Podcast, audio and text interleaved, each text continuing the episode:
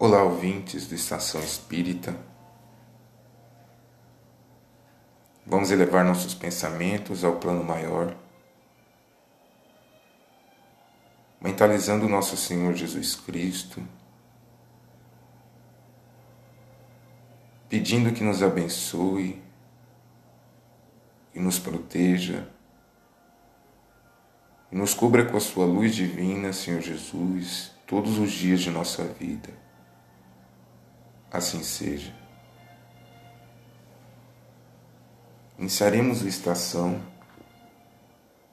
lendo pequena mensagem contida no livro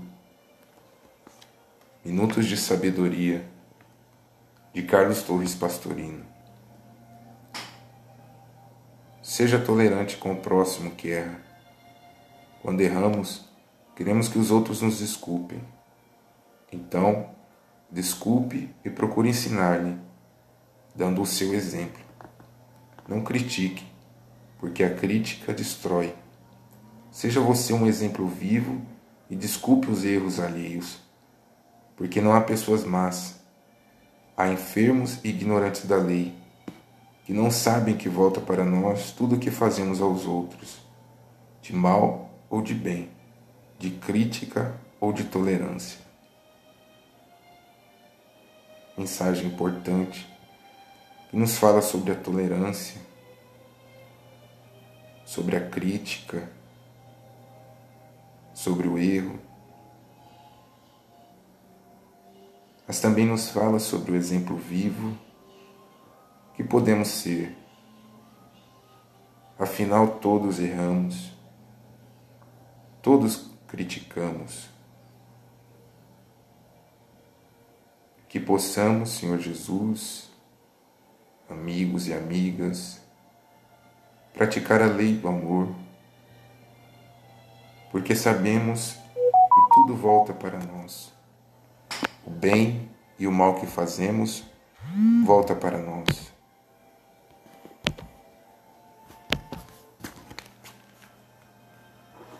Faremos a leitura do livro intitulado Caminho, Verdade e Vida, de Chico Xavier pelo Espírito de Emmanuel. O banquete dos publicanos.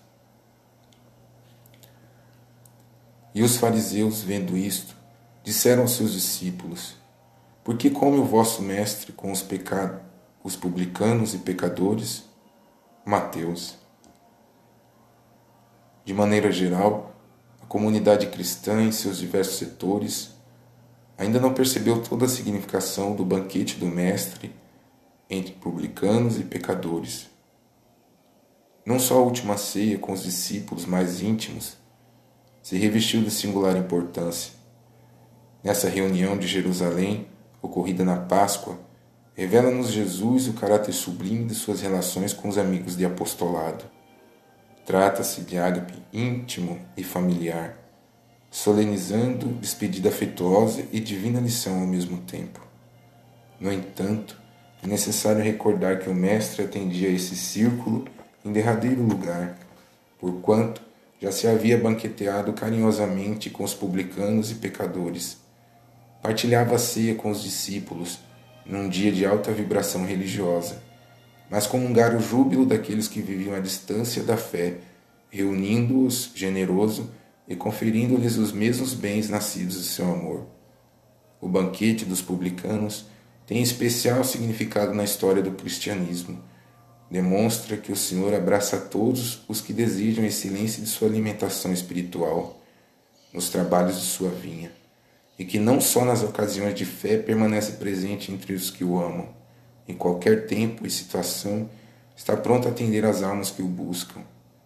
O banquete dos pecadores foi oferecido antes da ceia aos discípulos, e não nos esqueçamos de que a mesa divina prossegue em sublime serviço. Resta aos comensais o aproveitamento da concessão.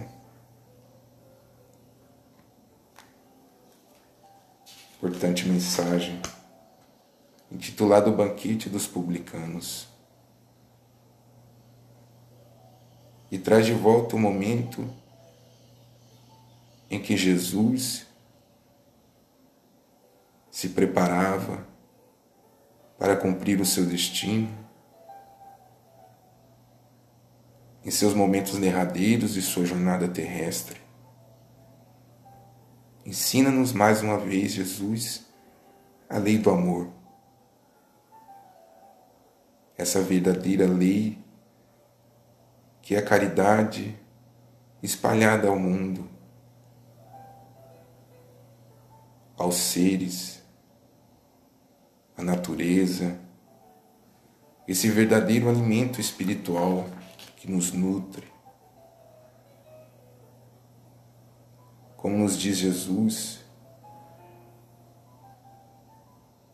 que possamos buscá-lo, pois ele permanece presente entre nós, em qualquer tempo e situação.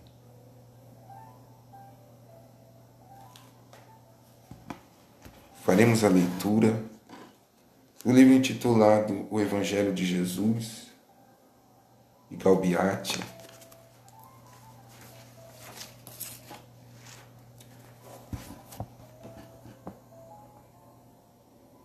Jesus censura a conduta dos escribas e fariseus.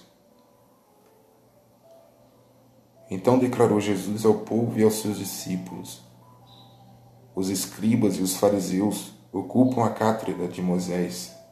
Observas e fazei, pois, tudo o que vos disserem, mas não imiteis as suas obras, porque dizem e não a praticam.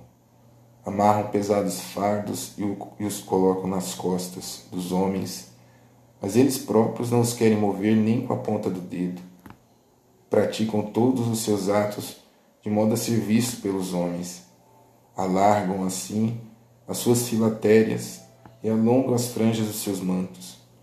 Estimam os primeiros lugares nos banquetes e as primeiras cadeiras nas sinagogas.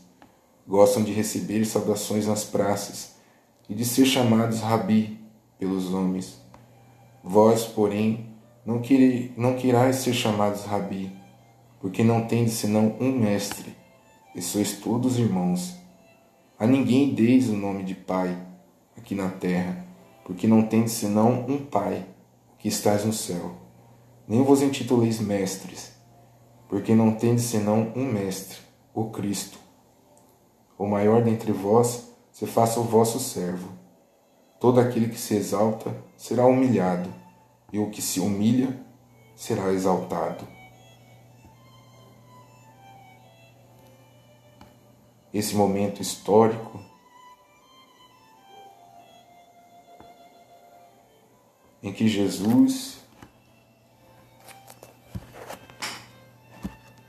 censura a conduta dos escribas e fariseus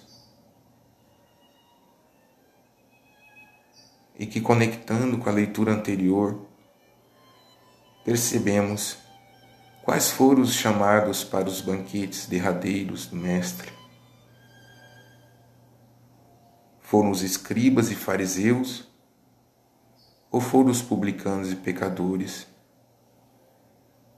Quem eram os enfermos e os ignorantes da lei do amor? Com que Jesus se reuniu em seus últimos momentos aqui na terra. Uma mensagem viva que até hoje nos convida a participarmos agora do banquete espiritual com Jesus Cristo, de pecadores, de ignorantes, de buscadores dessa luz divina que está para todos nós, assim como a luz do sol nos ilumina todos os dias. Faremos a leitura do Evangelho segundo o Espiritismo, obra codificada por Allan Kardec. Pascal, 1862. Se os homens se amassem reciprocamente, a caridade seria melhor praticada. Mas, para isso, Seria necessário que vos esforçasseis no sentido de, de livrar o vosso coração dessa couraça que o envolve, a fim de torná-lo mais sensível ao sofrimento do próximo. O Cristo não se esquivava, aqueles que o procuravam, fosse quem fossem, não eram repelidos. A mulher adúltera, o criminoso, eram socorridos por ele, que jamais temeu prejudicar sua própria reputação. Quando, pois, o tomareis por modelo de todas as vossas ações? Se a caridade reinasse na terra, o mal não dominaria, mas se apagaria envergonhado. Ele se esconderia, porque em toda parte se sentiria deslocado. Seria então que o mal desapareceria. Compenetrai-vos bem disso. Começai por dar o exemplo vós mesmos. Sede caridosos para com todos, indistintivamente indistintamente. Esforçai-vos para não atentar nos que vos olham com desdém. Deixai a Deus cuidar de toda a justiça, pois cada dia, no seu reino, ele separa o joio do trigo. O egoísmo é a negação da caridade. Ora, sem a caridade, não há tranquilidade na vida social, e digo mais, não há segurança. Com o egoísmo e o orgulho, que andam de mãos dadas, essa vida será sempre uma corrida favorável ao mais esperto, uma luta de interesses, em que as mais santas afeições são calcadas aos pés, em que nem mesmo os sagrados laços de família são respeitados.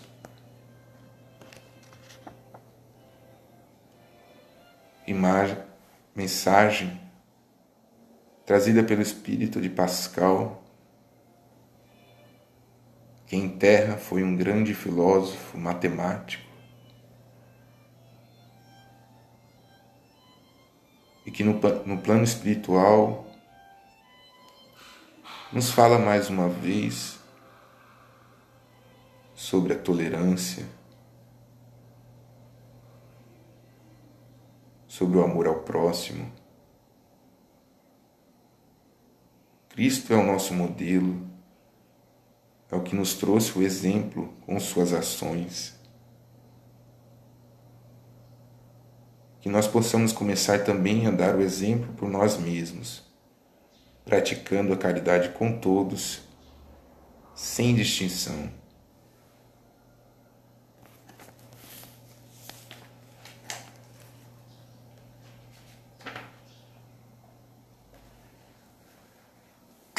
Encerraremos a estação com linda poesia contínua no livro Parnaso do Além Túmulo, primeiro livro psicografado por Chico Xavier, poema da amargura e da esperança. Falar-vos de martírios e tormentos, é perpetrar amargas redundâncias, redizer minhas mágoas, minhas ânsias, renovar minhas síncopes de dor. Não sorvo mais os tóxicos violentos, do desespero e da melancolia após a derrocada, das construções de um sonho superior. Tudo outrora, Senhor, na minha pobre vida abandonada, era o tédio cruel que me impedia de vislumbrar a claridade intensa da luz do sol puríssimo da crença. Tudo em volta de mim era cegueira que torturou a minha vida inteira, que me seguiu o espírito ambicioso. A carne é pobre e é cheia de fraqueza simbolizando o ciclo tenebroso da síntese de dor da natureza. E a carne subjugou-me inteiramente, fez-me fraco e descrente e transformou a minha mocidade num montão de ambições de fama e glória. Adormeceu-me aos cantos da vaidade e me afastou da estrada meritória, da crença e da bondade. Misericordiosíssimo Senhor, de tortura em tortura amargurado, o meu frágil espírito inferior Viu-se presa de trevas no passado e a desgraça suprema o amortalhou. Tudo sofri de dor e de miséria, mas a tua bondade me levou a esquecer a influência deletéria da carne passageira. Rompeste a minha venda de cegueira e divisei o excelso panorama do universo infinito que te aclama como a fonte do amor ilimitado. Revelaste, meu Deus, o meu pecado e pude ouvir as harmonias puras que, que, que equilibram os mundos nas alturas, cheio de amaridúcida ansiedade. A esperança, o espírito me invade, aguardando das lágrimas futuras a minha redenção. Que a confiança, pois, em ti me anime, que no porvir a dor bela e sublime jorre em minha alma a luz da perfeição. Hermes Fontes. Fiquem com Deus e até a próxima.